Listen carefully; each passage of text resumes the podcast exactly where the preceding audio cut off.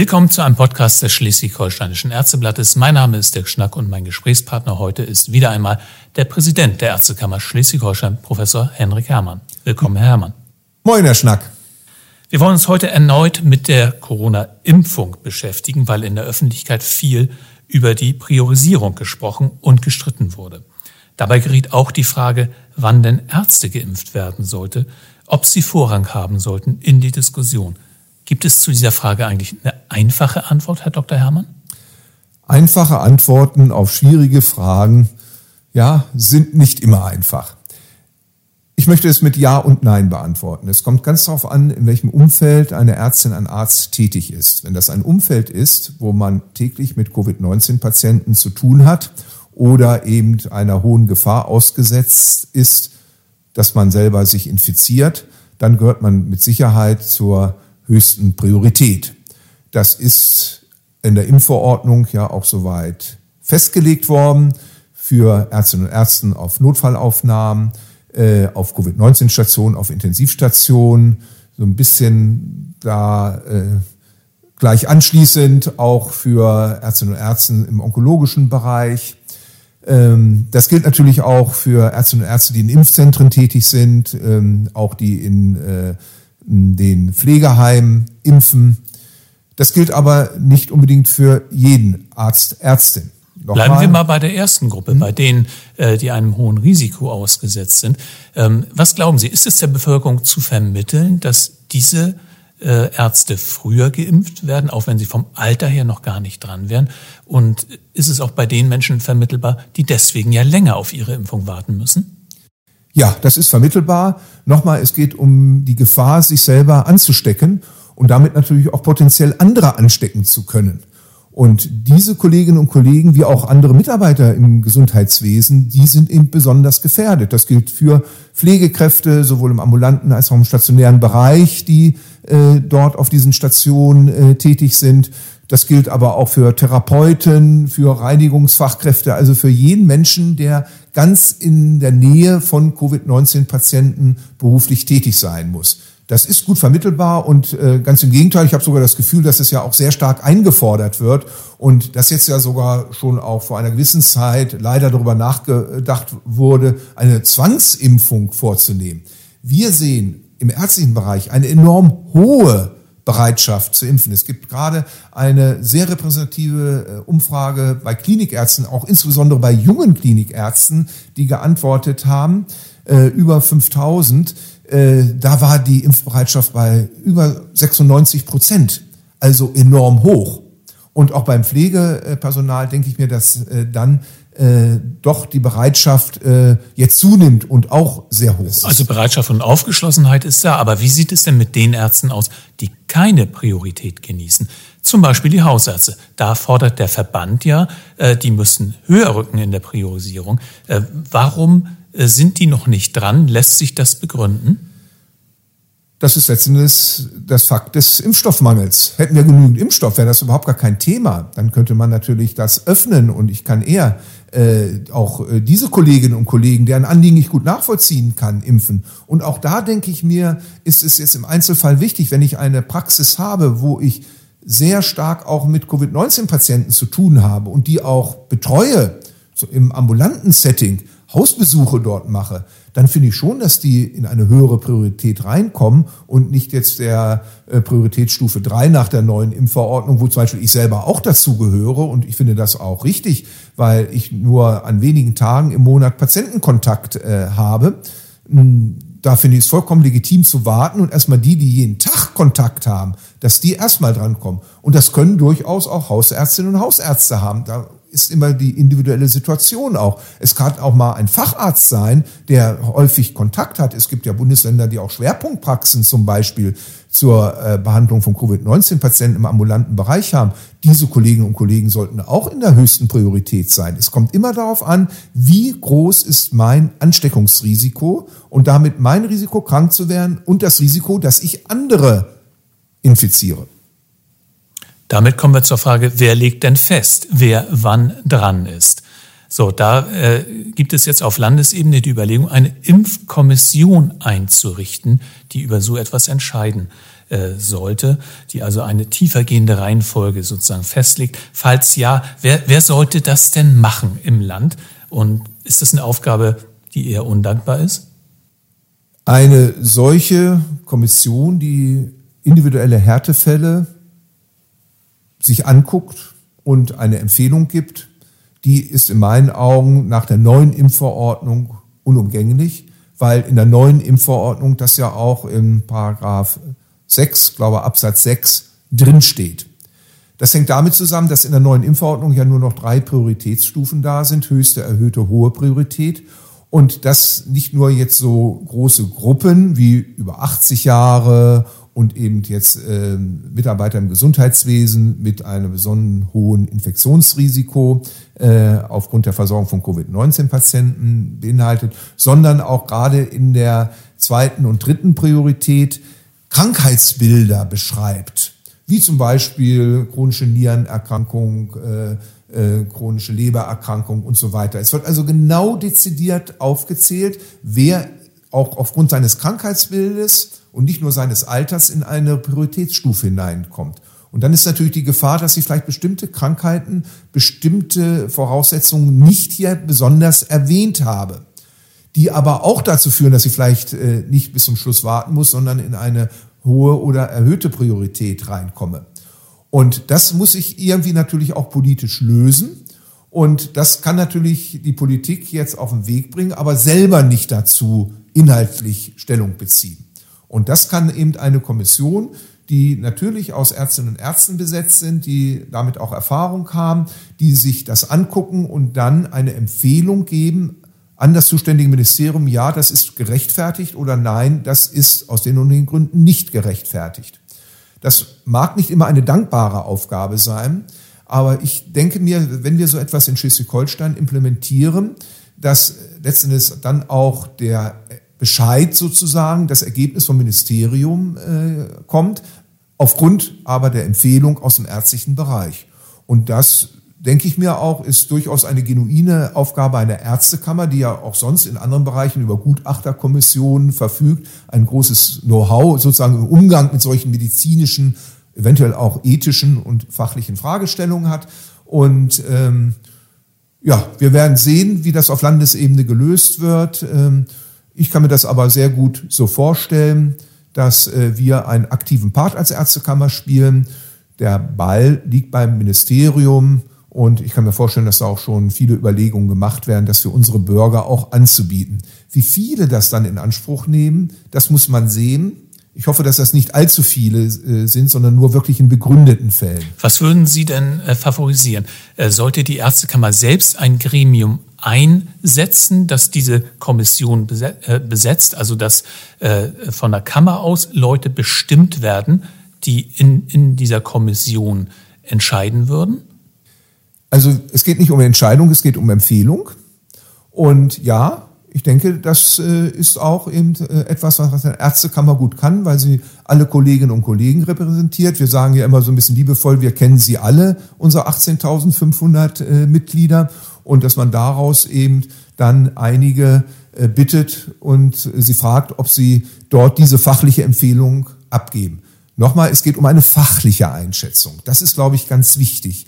Äh, und das ist unsere Aufgabe. Nicht letztendlich in dem Sinne dann für Bürger Bescheide herauszugeben und eine letztendliche Entscheidung zu treffen. Nun hat ja aber der Präsident des Bundessozialgerichtes aktuell den Vorschlag gemacht, dass, es, dass der Bundestag die Impfreihenfolge gesetzlich regeln sollte. Ist, ist das ein sinnvoller Weg aus Ihrer Sicht? Und wie passt der zusammen mit, mit dem Ziel, eine Impfkommission auf Länderebene einzusetzen? Die Durchführung ist dann natürlich Ländersache. Das wird jedes Bundesland für sich entscheiden, wie sie das regelt und ob sie es auch regelt. Aber ich kann mir gut vorstellen, dass es politischer Wille ist, es so äh, zu regeln.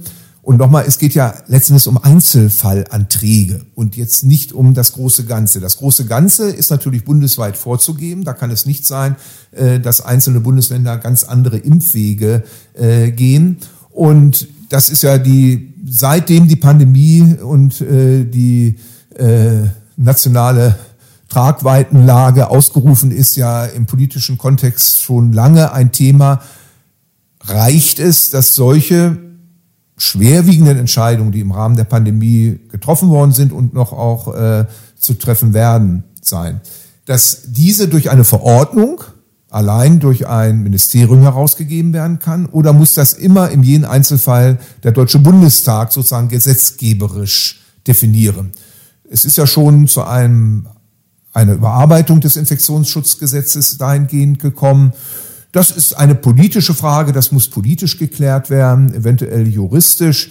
Ähm, ich kann mir nicht vorstellen, dass es da jetzt große Unterschiede gibt, ob das nun als Gesetz äh, verabschiedet wird oder als Verordnung, so die Koalitionäre äh, einer Meinung sind. Aber wenn äh, so ein Gesetz äh, bestehen würde, wäre die Impfkommission nicht äh, viel auf, auf einem stärkeren Fundament und würde sie, sich schwerer einen schwarzen Peter sozusagen zuschieben lassen können? Nein, das wäre jetzt in meinen Augen gleichermaßen der Fall, wenn entweder durch eine Verordnung gesagt wird, macht das, äh, da gibt es eventuell Härtefälle, die da durchrutschen und die aber begründbar sind, ähm, oder ob das der Gesetzgeber äh, jetzt macht. Äh, die Arbeit wäre die gleiche. Okay, kommen wir zurück zu den Ärzten. Wann sollen die geimpft werden, haben wir uns gefragt. Und äh, Ärzte, die noch keine 80 Jahre oder älter sind, für die käme im Moment offensichtlich der Impfstoff von AstraZeneca in Frage, weil der bei alten Menschen ja nicht verimpft werden soll. Äh, nun äh, hört man, dass dieser Impfstoff insbesondere gegen die südafrikanische Mutation ja gar nicht so sehr wirksam sein soll. Ähm, wollen die Ärzte diesen Impfstoff überhaupt? Da, da macht ja jeder Einzelne auch wieder seine Unterschiede. Ja, ja, also der AstraZeneca-Impfstoff, und das finde ich jetzt auch von der Studienlage erstmal nachvollziehbar, äh, ist eben äh, für Menschen unter 65 Jahre jetzt zugelassen. Und äh, es ist auch vollkommen richtig, sich nach dieser Zulassung zu richten. Natürlich, die Daten sagen auch, dass die reine Antikörperwirkung äh, des AstraZeneca-Impfstoffs äh, geringer ist als der von den mRNA-Impfstoffen, die beiden, die zugelassen sind. Da kann man natürlich sagen, oh, ich möchte lieber äh, den mRNA-Impfstoff und nicht so gern den Vektor-Impfstoff. Was dabei immer vergessen wird, ist eine zweite Facette der Impfung nämlich dass damit Krankheitsverläufe, wenn ich mich angesteckt habe mit SARS-CoV-2 und eine Covid-19-Erkrankung äh, leider habe, dass bei Geimpften der Krankheitsverlauf sehr viel milder ist als ohne Impfung. Und auch das wäre ja schon ein großer Vorteil, weil das ja gerade das Gefährliche ist und das, äh, was, glaube ich, jeden, der sich infiziert hat, ja am meisten beschäftigt, läuft das bei mir blande ab wie bei den meisten Menschen, die ambulant behandelt werden können oder eventuell gar nicht äh, behandelt werden müssen, weil sie keine Symptome haben? Oder bin ich einer derjenigen, bei denen es einen sehr schweren Verlauf nimmt, wo ich Komplikationen bekomme, eine Pneumonie bekomme, ins Krankenhaus muss und eventuell auf Intensivstation. Und wenn ich auf Intensivstation komme, wo es mir dann ja auch relativ schlecht geht, ich dann auch eine hohe Chance habe, beatmet werden zu müssen. Und das ist ja das Gefährliche. Nicht allein, dass ich mich jetzt erstmal primär infiziere und jetzt äh, innerhalb von zwei, drei oder vier Wochen selber Antikörper äh, habe. Und dagegen schützen beide Impfstofftypen.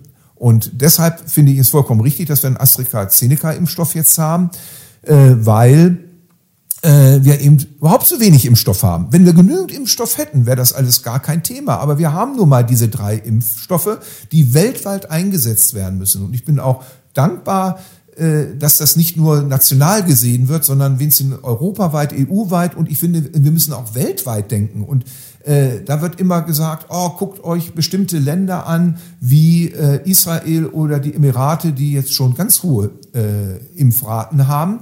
Äh, ich bin eigentlich glücklich, dass wir in Europa gleichmäßig das verteilt haben, dass es da kein Gefälle gibt. Und es gibt Kontinente, Afrika, wo noch so gut wie gar nicht geimpft worden ist. Und das ist natürlich äh, nicht gut. Also insofern vor dem Hintergrund des Mangels äh, äh, finde ich das richtig, ihn einzusetzen. In dieser repräsentativen Umfrage, das möchte ich noch mal kurz äh, erwähnen, haben in der Tat äh, war auch die Frage gewesen, äh, möchtest du, wenn du unter 65 bist, äh, mit dem Vektorimpfstoff geimpft werden? Und 70 Prozent, knapp 70 Prozent haben gesagt, ja, das mache ich. 30 Prozent aber haben gesagt, nee, dann lasse ich mich lieber nicht impfen. Das ist dann eine persönliche Entscheidung. Und wenn ich sage, gut, dann äh, will ich mich überhaupt nicht impfen lassen, dann freuen sich andere, die eher drankommen. Sie würden aber nicht dazu raten, jetzt zu sagen, nee, also, solange ich den mRNA, äh, die mRNA-Impfung äh, nicht bekommen kann, äh, warte ich halt. Nein, genau richtig. Das ist keine Alternative für mich, weil ich dann überhaupt gar keinen Schutz habe. Ich habe doch lieber 70 Prozent Schutz und auch den Schutz vor einem eventuellen schweren Krankheitsverlauf, als dass ich gar keinen Schutz habe. Also insofern finde ich diese Diskussion auch ein ähm, bisschen schwierig und äh, seien wir froh, dass wir jetzt einen dritten Impfstoff haben, den wir jetzt verwenden können. Zur Priorisierungsdebatte zählt ja auch, äh, dass wir im Moment einzelne Berichte lesen, wonach sich Klinikverantwortliche früher haben impfen lassen. Die waren eigentlich noch nicht äh, an der Reihe. Ähm, da war dann aber eine äh, sechste Dosis aus der Ampulle noch da ähm, und äh, die sind dann dran gekommen. Äh, wir wollen gar nicht jeden Einzelfall bewerten. Die Frage ist, ist erstmal, sind das überhaupt Einzelfälle? Wir haben jetzt doch von einigen gehört. Wie ordnen Sie das ein? Ist das aus Ihrer Sicht ein Skandal oder ist das ein falsches Signal oder sind das vertretbare Impfungen, weil einfach Abnehmer gefunden werden mussten? Das Letztere ist eindeutig der Fall. Es ist kein Problem, äh, eine sechste Dosis äh. Primär waren nur fünf Dosen vorgesehen. Ähm, das wurde schon frühzeitig erkannt und dann durchgeführt, so dass wir natürlich die Impfrate damit äh, erhöhen können. Dann äh, ist immer die Frage, kann ich dann so schnell Mitarbeiter der höchsten Priorität heranziehen, weil das ist ja auch ein gewisser Zeitfaktor. Insofern mag es dann zu Recht vorgekommen sein, dass Mitarbeiter der zweiten Priorität nach Alter Impfverordnung, muss man ja sagen, die ja sechs, sieben Prioritäten hatte, herangezogen äh, worden sind, die auch ein wirklich deutlich erhöhtes Risiko haben. Äh, die Alternative wäre, das überhaupt nicht zu impfen. Hinzu kommt auch, dass man selbst bei der höchsten Priorität natürlich sagen muss, ich kann nicht eine Station an einem Tag vollkommen durchimpfen, weil natürlich Impfreaktionen auftreten können, die eventuell bedingen, dass man dann zu Hause bleiben muss. Also auch das muss sukzessive erfolgen. Also diese Idee, ich habe dann kann dann erstmal alle da reinholen und so, ist auch nicht so ganz zielführend. Also ich finde das ein sehr praktikabler, guter Weg, und ich finde es auch richtig, das haben nicht irgendwelche Mitarbeiter bekommen, sondern die, die dann wirklich auch alsbald dran gewesen wären, aus dem onkologischen Bereich, aus den Funktionsbereichen und auch aus dem OP-Bereich, die auch natürlich Kontakt mit Covid-19-Patienten im Rahmen ihrer Tätigkeit haben. Ist das also aufgebauscht alles oder ist es richtig, dass wir auch öffentlich die Verwendung jeder einzelnen Spritze so genau hinterfragen? Ja, also ich finde, dass äh, sehr, sehr viel diskutiert wird vor dem Hintergrund eines Impfstoffmangels. Dieser Impfstoffmangel ist nun mal da. Auch das bringt nichts jetzt äh, im Nachhinein zu sagen, ach, hättet ihr doch schon mal mehr Verträge abgeschlossen oder so. Wir sind in einem internationalen Wettbewerb um den geringen Impfstoff. Ich bin dafür, dass das möglichst weltweit gerecht verteilt wird, weil es ist eine Pandemie und dass nicht Reichere ein Vorteil bekommen gegenüber Ländern, die sich das vielleicht nicht so leisten können. Und insofern es wird sehr viel jetzt diskutiert. Jeder hat gute Ideen, wer jetzt auf einmal noch in die höchste Priorität reinkommen muss. Äh, das ist alles gut gemeint, aber es wird uns nicht helfen, weil wir haben zurzeit keinen Impfstoff, nicht den Impfstoff, den wir bräuchten. Das wird in einigen Monaten hoffentlich anders sein. Und es werden ja Kapazitäten ausgeweitet. Ich finde richtig, dass jetzt andere Firmen, die einen Impfstoff nicht entwickelt haben oder abbrechen mussten, ihre Produktionsstätten da zur Verfügung stellen, dass Patente damit weitergereicht werden.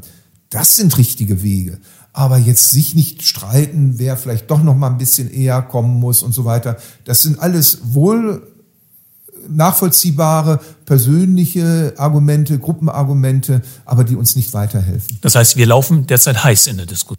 Ja. Der Nachschub wird ja, ähm, wenn alles äh, äh, so klappt, wie wir uns das jetzt vorstellen, der wird ja kommen und in wenigen Monaten werden wir eventuell ja auch mehr Impfstoff haben, als wir überhaupt verimpfen können. Täten uns also vor diesem Hintergrund ein bisschen mehr Entspannung, ein bisschen mehr Nachsicht ganz gut? Ja, Genau, das äh, äh, ist meine Aussage auch aus dem, was ich eben gesagt habe. Ein bisschen mehr Zurückhaltung, einfach machen lassen.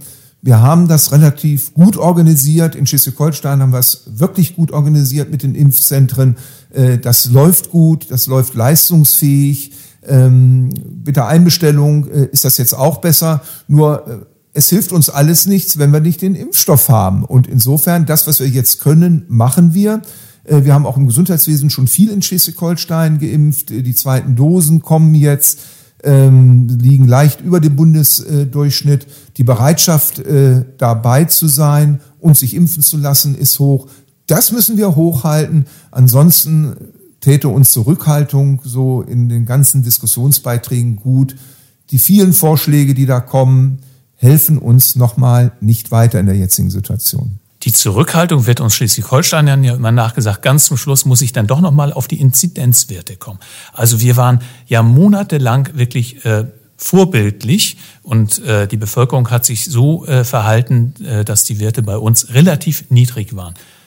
Aktuell äh, verlieren wir diesen Spitzenplatz immer mehr. Äh, wenn man heute auf die äh, aktuellen Zahlen schaut, dann sind, äh, ich glaube, sechs Bundesländer inzwischen mit niedrigeren Werten als Schleswig-Holstein. Woran liegt das? Sind wir inzwischen zu ungeduldig? Hm, nein, das glaube ich nicht. Wir sehen ja in Schleswig-Holstein sehr starke äh, Inzidenzschwankungen zwischen den einzelnen Kreisen und kreisfreien Städten. Äh, wir haben insgesamt einen Rückgang, äh, zum Beispiel auch im Kreis Pinneberg, was sehr schön ist, ist jetzt so knapp über 100, aber die Zahlen, die wir ja noch so vor zwei Wochen ungefähr hatten, dass wir an der 200er Grenze waren, sind verlassen. Wir haben äh, drei Landkreise, äh, Stand gestern, die eine Inzidenz unter 25 haben. Ich glaube, bundesweit gibt es nur äh, sechs oder sieben Landkreise. Ähm, Dithmarschen, wo ich ja herkomme, hat jetzt eine Inzidenz von 18, 15 bis 18 seit fast einer Woche. Das ist aber ein trügerisches Bild. Ein einziger lokalisierter Ausbruch in einem Pflegeheim in einem Krankenhaus wie in Nordfriesland oder in Flensburg. Flensburg hatte über lange Zeit ganz niedrige Inzidenzwerte und jetzt sind sie an erster Stelle. Das hängt natürlich damit zusammen, dass wenn ich 50 neue positive Fälle habe, habe ich eigentlich meine Inzidenz von 50 schon gerissen bei der Bevölkerung, die wir in den einzelnen Kreisen und kreisfreien Städten haben. Also es ist ein labiles Gleichgewicht, das ich sehr schnell verschieben kann.